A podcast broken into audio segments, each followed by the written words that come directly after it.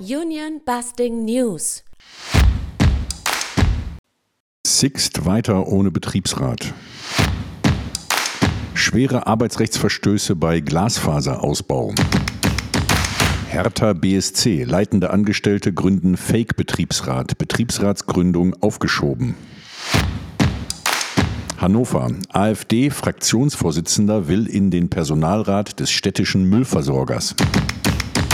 Lufthansa will Streikrecht per Sozialpartner Charta schleifen.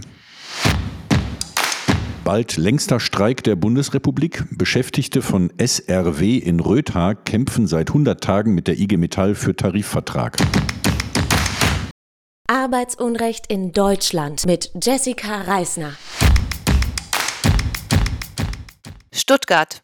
Drei Angestellte des Autoverleihers Sixt wollten im September 2023 einen Betriebsrat gründen. Zeitgleich kündigte die Firma einer der Initiatorinnen. Dagegen wehrte sich die Frau mit einer Kündigungsschutzklage. Das Arbeitsgericht wies die Klage der Frau jedoch ab. Sie wird in Berufung gehen. Darüber berichtet die Tageszeitung Junge Welt. Mittlerweile kündigte das Management auch einer zweiten Stuttgarter Initiatorin der Betriebsratsgründung.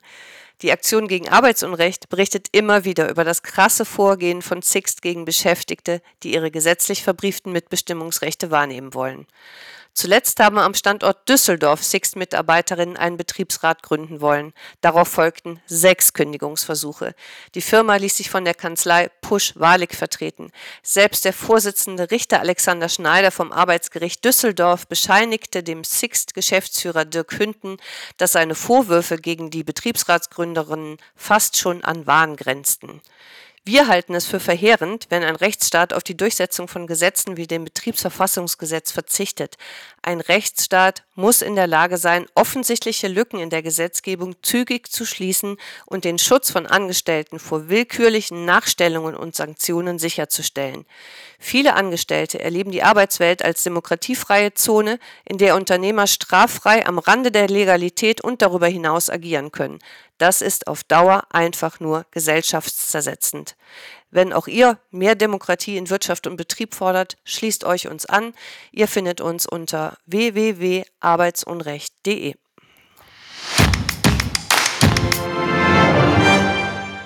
Deutschland. Der Glasfaserausbau wird unter anderem vom Unternehmen Deutsche Glasfaser betrieben. Dabei bedient sich der Konzern zusätzlicher General-, Nach- und Subunternehmen, die die Arbeiten vor Ort koordinieren und ausführen. Dabei kommt es bei den Subunternehmen zu vielen arbeitsrechtlichen Verstößen. Darüber berichtet die Tagesschau. Die Palette der Verstöße reicht von Schwarzarbeit, illegaler Beschäftigung, Lohnprellerei, über 16 Stunden Arbeitstagen bis hin zu organisierter Kriminalität und Menschenhandel. Beteiligt sind Unternehmen beispielsweise aus Kroatien und Slowenien, die Arbeiter aus osteuropäischen Ländern für sich arbeiten lassen, ohne jedoch die versprochenen Leistungen wie zum Beispiel Krankenversicherung mitzuliefern. Aber auch drei Unternehmer aus dem Raum Marburg wurden festgenommen, so Report Mainz, weil sie im großen Stil Steuern und Sozialversicherungsbeiträge hinterzogen hatten. Bei einem weiteren Fall erzählt ein Bürgermeister sogar von hungernden Bauarbeitern. Für die Betroffenen ist es mitunter schwer oder unmöglich, zum Beispiel fehlende Löhne erfolgreich vor Gericht einzuklagen, denn oft wissen die Betroffenen nicht, wer der Auftraggeber ihres Arbeitgebers ist. Meldet der direkte Arbeitgeber Insolvenz an, könnten die geprellten Arbeitgeber sich an dessen Auftraggeber wenden, doch den kennen sie in der Regel nicht einmal. Da sich die Verstöße in der Glasfaserbranche häufen, stößt Frank Psirske, grüner Bundestagsabgeordneter und früherer Chef der Gewerkschaft Verdi, eine Sonderregelung Glasfaser vor. Damit könnten nur Generalunternehmen und solche Subunternehmen beauftragt werden, die nachweisen können, dass sie bei der SOKA Bau, der Sozialkasse der Bauwirtschaft, angemeldet sind. Dazu wäre eine Pflicht denkbar, wonach die Telekom-Anbieter regelmäßig alle Unternehmen in der Kette kontrollieren müssten, ob diese sich an die gesetzlichen Vorgaben halten. Die milliardenschweren Zuschüsse von Bund, Ländern und Kommunen für den Glasfaserausbau sollten, so Psirske, an Sozialstandards gekoppelt sein. Berlin. Angestellte des Zweitligisten Hertha BSC wollten einen Betriebsrat gründen. Stattdessen installierte die Geschäftsführung ein Fantasiegebilde namens Belegschaftsausschuss, das über keinerlei gesetzlich verbrieften Rechte verfügt. Darüber berichtet die Tageszeitung Neues Deutschland. Zum Hintergrund. Mit dem Abstieg aus der ersten Liga kam einigen der rund 300 Beschäftigten des Vereins Hertha BSC im Frühjahr 2023 der Gedanke, dass ein Betriebsrat nützlich sein könnte. Denn mit dem Abstieg standen plötzlich auch 50 bis 60 Kündigungen im Raum. Ein Betriebsrat kann in so einem Fall einen Sozialplan verhandeln. Für die Kolleginnen und Kollegen bedeutet das in der Regel, dass sie zu wesentlich besseren Konditionen ausscheiden. Schon im Mai 2023 führten Hertha-Mitarbeiter ein Gespräch mit Verdi. Der Gewerkschaftssekretär Hikmat El-Amouri stellte hierbei ein Klima der Angst fest. Vielen schien es überhaupt nicht vorstellbar, offen für den Wahlvorstand zur Verfügung zu stehen. Denn die Hertha Geschäftsführung hatte aus ihrer ablehnenden Haltung nie einen Hehl gemacht und Betriebsräte als nicht zeitgemäß und zu teuer diskreditiert. Der Deutschlandfunk berichtet, dass vor allem leitende Angestellte Stimmung gegen den Betriebsrat gemacht hätten. Das gehört zu den Klassikern des Union Busting, dass leitende Angestellte sich zum Sprachrohr der Geschäftsführung machen und eine betriebsratsfeindliche Stimmung im Betrieb schaffen. Bei Hertha war die Masche erfolgreich. Zur Wahl des Wahlvorstandes erschienen nur 85 Personen und es gelang nicht, alle drei Plätze zu besetzen. Verdi beantragte daraufhin die Einsetzung des Wahlvorstands beim Arbeitsgericht.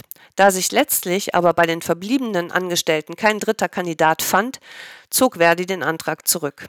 Hinter dem Manöver steht die Hamburger Anwaltskanzlei Heuking, namentlich Rechtsanwalt Johann Michael Menke. Die Kanzlei veröffentlichte am 01.01.2024 sogar eine eigene Meldung auf ihrer Webseite zur Gründung des sogenannten Belegschaftsausschusses bei Hertha. Die Kanzlei vertritt nach eigenen Angaben Mandanten gegen Betriebsräte, Gewerkschaften und weitere Arbeitnehmervertretungen. Auch die Lösung einzelvertraglicher und kündigungsrechtlicher Fragen gehöre zum Repertoire. Auch für Hertha soll die Kanzlei Heuking schon etliche Kündigungen durchgesetzt haben. So ist auch der befürchtete Stellenabbau in großen Teilen bereits vollzogen. Ein Betriebsrat sollte dennoch gegründet werden. Er allein kann auf Basis des Betriebsverfassungsgesetzes wirkungsvoll Betriebsvereinbarungen durchsetzen und für mehr Transparenz, zum Beispiel bei der Gehaltsstruktur, sorgen dass ein großer Verein so offen antidemokratisch agiert, indem er die Belegschaft einen rechtefreien Fantasieausschuss wählen lässt, müsste Fans und Mitglieder eigentlich auf die Barrikaden bringen. Deutlicher kann eine Vereinsführung ihre antidemokratische Grundhaltung nämlich gar nicht machen. Das Neue Deutschland zitiert den in Berlin praktizierenden Anwalt Klaus Stähle dazu, geht es um die Sicherheit der Belegschaft, ist es ratsam, sich von dem Vorhaben, einen Betriebsrat zu gründen, nicht abbringen zu lassen. Selbst wenn die größte Gründigungswelle schon vorbei ist, endet die Geschichte nicht notwendigerweise an diesem Punkt. Man weiß nie genau, wann ein nächster Einschnitt kommt.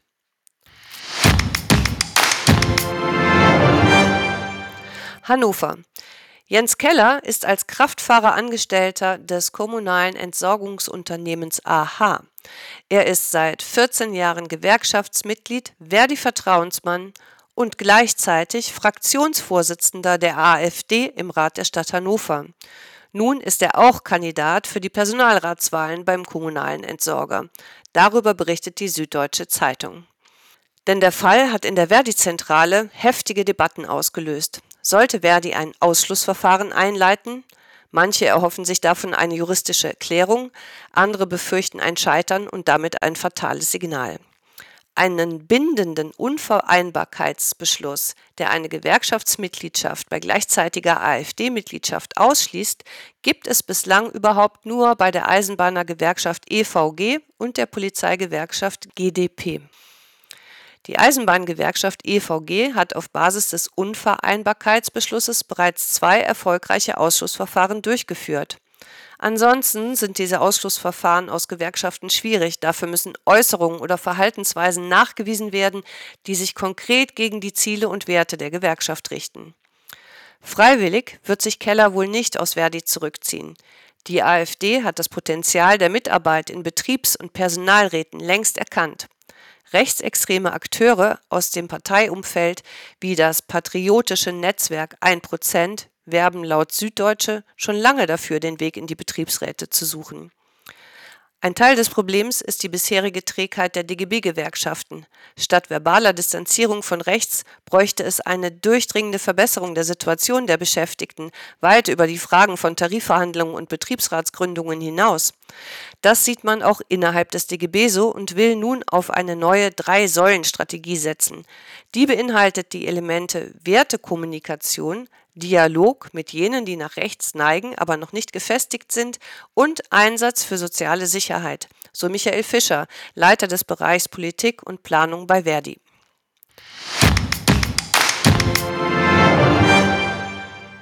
Frankfurt. Am Dienstag, dem 20. Februar 2024, streikten rund 20.000 Beschäftigte des Lufthansa Bodenpersonals. Mehrere hundert Flüge an verschiedenen deutschen Flughäfen mussten gestrichen werden. Nun wirbt die Lufthansa für eine sogenannte Sozialpartnercharta. Die Sozialpartnercharta soll helfen, das Streikrecht einzuschränken. Die FAZ schreibt dazu. Zum Hintergrund. Die Lufthansa verhackstückelte die Airline in unzählige Töchter. Der einzige Sinn dahinter ist, in den Töchtern schlechtere Löhne zu zahlen. Teilweise gibt es nicht einmal Tarifverträge. Kein Wunder also, dass die Belegschaften der abgespaltenen Firmen alle einzeln für ihre Rechte eintreten müssen, notfalls per Streik. Und davon gibt es aufgrund dieses selbstgebauten Konstrukts viele. Deshalb setzt Personalvorstand Michael Niggemann jetzt auf das Union-Busting-Modell Sozialpartner-Charter. Dabei geht es darum, Streiks per verpflichtenden Schlichtungsverfahren möglichst zu verhindern.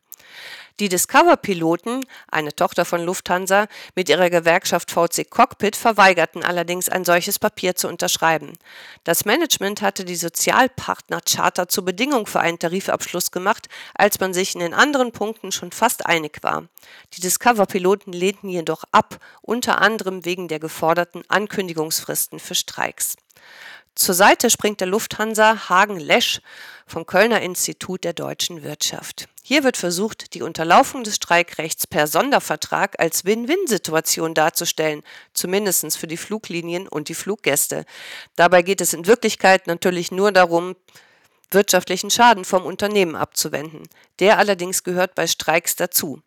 Und dieser Schaden entstünde vielleicht auch gar nicht, würde das Management nicht ununterbrochen versuchen, Beschäftigte zu schlechten Bedingungen arbeiten zu lassen. Verdi fordert für die mehr als 20.000 Beschäftigten der Bodendienste 12,5 Prozent mehr Lohn und eine Inflationsausgleichsprämie von 3.000 Euro bei einer Laufzeit von einem Jahr. Bei den Bodendiensten arbeiten zum Beispiel Techniker.